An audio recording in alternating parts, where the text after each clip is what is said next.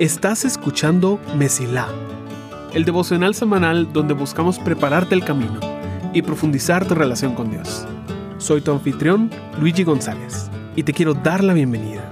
Espero que disfrutes el episodio de esta semana.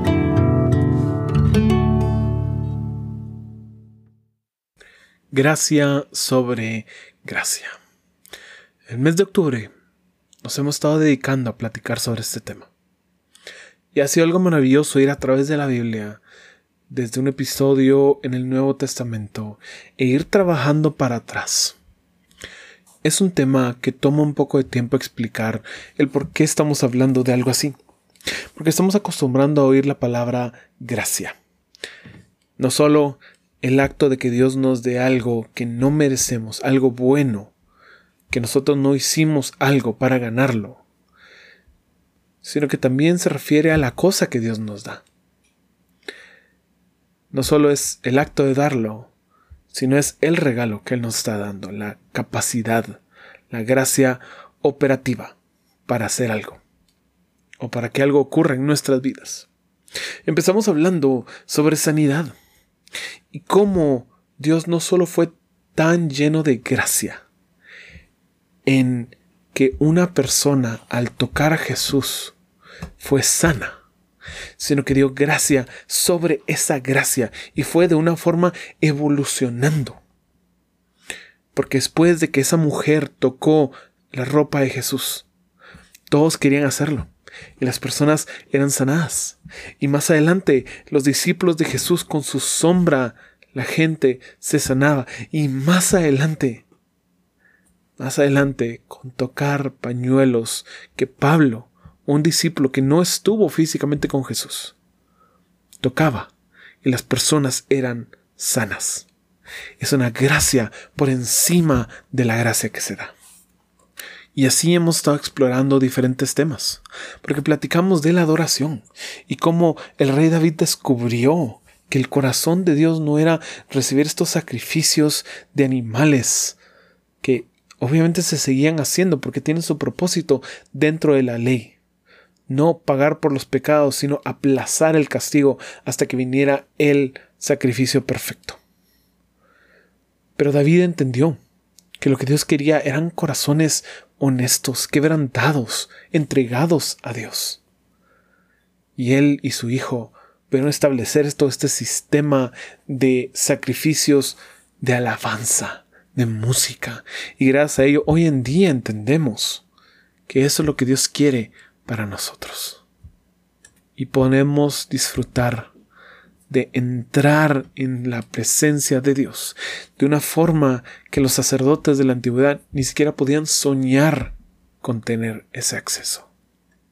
Hablamos de la intercesión y cómo Dios nos dio este papel tan hermoso en el cual podemos participar de su obra.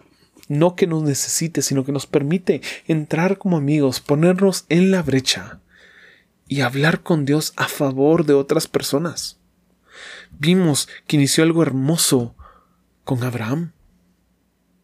Y vimos cómo eso se fue expandiendo a más y más personas. Y hoy en día tenemos el gran privilegio de poder orar por el bien de otras personas.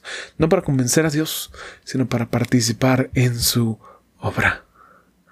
Hablamos la semana pasada sobre la esperanza y de cómo inició desde el primer momento en el cual entró el problema al mundo. Había esperanza que Dios dio. Porque en sus palabras, que para muchos parecen tan difíciles, Adán encontró la esperanza y la confianza para creer. Va a ser difícil. Pero Dios dijo que esta mujer va a tener descendencia, por lo tanto su nombre será Eva que será la madre de todas las cosas vivientes. Y platicamos de cómo esta esperanza se extendió y cómo en Noé, en el diluvio, encontramos una esperanza que persiste. En Abraham encontramos una esperanza que espera. Y cada persona ha ido agregando un poco más no a la esperanza en sí, sino a nuestro entendimiento de la esperanza que siempre ha habido en Dios de la esperanza que se nos reveló en Jesucristo. Y a hoy en día podemos tener de una forma que en la antigüedad jamás se soñó con eso. Hay una gracia sobre la gracia. Y el día de hoy, después de recordar esta, esta gran serie en la cual hemos estado hablando estas cosas, realmente es un gran reto encontrar con qué terminar. Especialmente porque el protagonista, por así decirlo, o una de las principales personas de la semana pasada fue Adán, fue el primer hombre. Y uno diría, no hay más a dónde ir. Y ahí es donde tenemos el hermoso regalo de decir, mm, no, hay alguien, hay alguien más que nos reveló la gracia de Dios, que inició algo en nuestro entendimiento de cómo es Él y cómo ha ido evolucionando hasta el día de hoy. Porque antes de que el hombre fuera creado, había alguien que no es un ser humano, sino que era Dios. Platiquemos un poco de la gracia que Él nos reveló de sí mismo en el descanso. En el principio creó Dios los cielos y la tierra. Los versículos más famosos y el inicio de la historia del universo se inicia una semana maravillosa, donde cada día Dios crea milagros. En el primer día, crea la luz. En el segundo, la atmósfera y el firmamento. En el tercero, la tierra y las plantas. En el cuarto, el sol, la luna, las estrellas. En el quinto, las aves y los animales marinos. En el sexto, los animales terrestres y el ser humano. Seis días en los cuales Dios creó todo el universo de una forma tan maravillosa, tan creativa, tan llena de belleza, que uno diría, ¿qué puede haber mejor que esto? ¿Qué puede haber mejor que todo el trabajo y la obra que Dios hizo? El séptimo día. Leamos Génesis capítulo 2, donde dice, así quedó terminada la creación de los cielos y la tierra, y de todo lo que hay en ellos. Cuando llegó el séptimo día, Dios ya había terminado su obra de creación y descansó de toda su labor. Dios bendijo el séptimo día y lo declaró santo, porque ese fue el día en que descansó de toda su obra de creación. Génesis 2, 1 al 3. Esto es una locura. Es una locura. Dios, omnipotente, omnipresente, omnisciente, que todo lo puede, todo lo sabe, en todo lugar está. Él no necesita descansar. Dios no necesita descansar. No, esto es un acto intencional. No fue que llegó al sexto día, Dios dijo, no, hoy sí ya hice mucho, me voy a tomar una mi vacación pequeña, relajarme una tardecita con café. No. Esto fue una decisión del rey del universo. De tomar un día para descansar. Y encima de descansar, dice, Dios bendijo el séptimo día y lo declaró santo. Esto es increíble. Especialmente del día de hoy, donde luchamos con la idea del descanso. Vivimos en un mundo donde no es bien visto descansar, donde la vida moderna se ha apoderado de un día de reposo y es visto más como un día para el ya sea ser consumidores o un día para agobiarnos con trabajo o un día para ahogarnos en las actividades. Sean actividades buenas como en la iglesia. Hoy en día tenemos tantas personas que luchan con la idea del descanso. Se dicen a sí mismas de que simplemente les gusta mantenerse ocupadas, que no se pueden quedar sin hacer nada.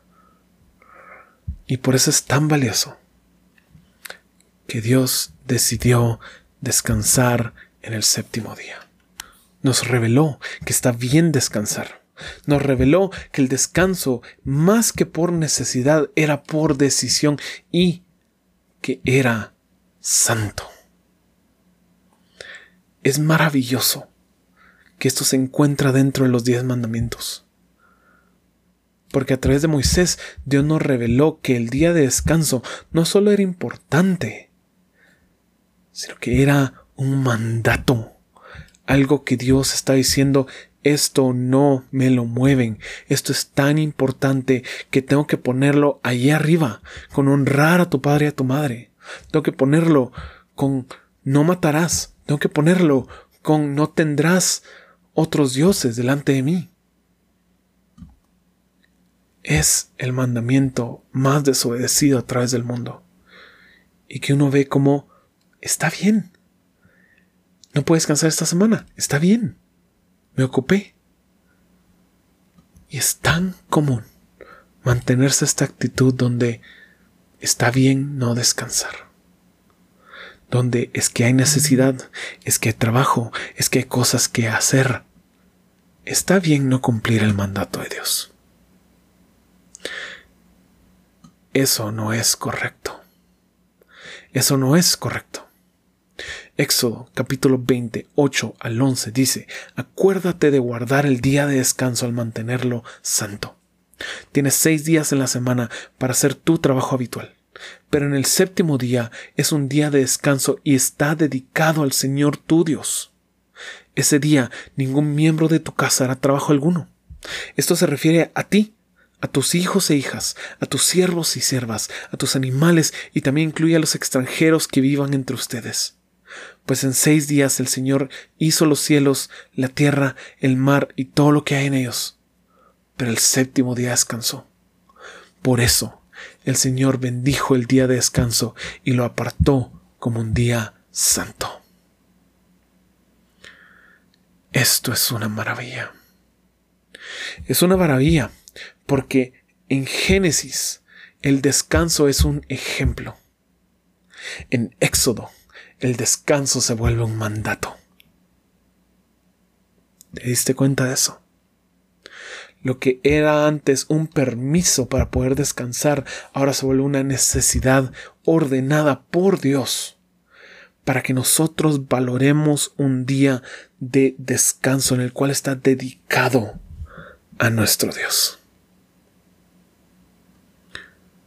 Algo que aprendimos cuando Jesús vino es que la ley, la obediencia a la ley, se encuentra más en el corazón que en las acciones externas.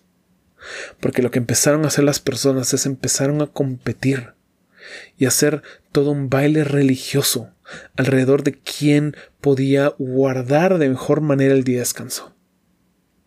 Las personas contaban sus pasos y habían reglas que uno tenía que seguir para ser considerado como yo realmente estoy siendo piadoso, estoy siendo espiritual y religioso en guardar el día de descanso porque me mantengo abajo de tantos pasos, porque no hago ciertas actividades. Y Jesús vino a destruir con eso, porque empezó a sanar a personas durante el día de descanso. Y uno diría, bueno, si Jesús trabajó durante el día de descanso, entonces tenemos permiso. Pero eso no fue lo que Jesús vino a hacer. Él no vino a decirnos también en el día de descanso hay que hacer cosas. Marcos 2, 27 nos dice, después Jesús les dijo, el día de descanso se hizo para satisfacer las necesidades de la gente, y no para que la gente satisfaga los requisitos del día de descanso. Eso es poderoso porque se nos revela una gracia más grande en que Dios nos dio un ejemplo de descanso. Dios nos dio un mandato sobre el descanso. Luego Jesús viene a explicarnos para que entendamos que esto fue dado para nuestro bien. Que el día de reposo no es simplemente algo religioso que hacemos, es algo que nosotros necesitamos. Necesitamos descansar. Necesitamos relajarnos, necesitamos dormir, necesitamos distraernos, necesitamos dejar de cargar con el peso del mundo en nuestros hombros semana tras semana, creando resentimiento con alguien por no dejarnos descansar y quebrándonos y desarmándonos porque nosotros no estamos cumpliendo con el mandato de descansar. Esto es algo difícil de recibir, especialmente dentro de un ámbito cristiano evangélico, especialmente estamos muy involucrados en iglesias, en ministerios, especialmente si creemos que tenemos que ganarnos la aprobación de Dios o las personas a través de siempre estar disponibles para trabajar, para servir, para escuchar, para hacer. Es extremadamente difícil. Pero es la gracia de Dios. No es un consejo para tener una buena vida. No es una idea sabia para mejorar nuestra salud. Es un mandato de Dios. Y te quiero invitar a que realmente ores y le preguntes a Dios, ¿cómo quieres que aparte el día de reposo? ¿Cómo quieres que te honre? ¿Cómo quieres que lo santifique dedicándotelo a ti? Para algunas personas esto se va a ver como estudiar su Biblia. Para otras personas se va a ver como cerrar todos los libros, cerrar todos los estudios e ir a tomar una siesta. Para algunas personas se va a ver como dejar todo lo serio por un lado y relajarse y divertirse con personas que aman. Para otros va a significar tener que sacrificar algo de sueño, tener que levantarse para ir a la iglesia y adorar a Dios y en eso encontrar paz. Dios nos mandó a descansar. El no descansar es desobediencia. Dios nos dio una gracia increíble nos dio un ejemplo de descanso, encima nos dio la gracia de un mandamiento de descanso y encima de todo eso a través de los siglos nos ha estado mostrando que su voluntad es para nuestro bien,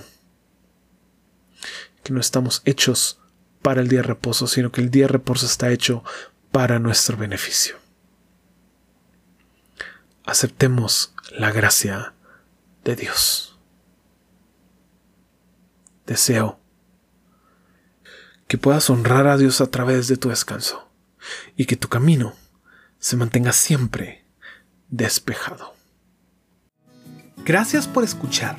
Si este episodio fue de bendición para ti, puedes ayudarnos a crecer al compartir el devocional en redes y enviándolo a las personas que sientes que necesitan escucharlo. Gracias por ser parte de Messi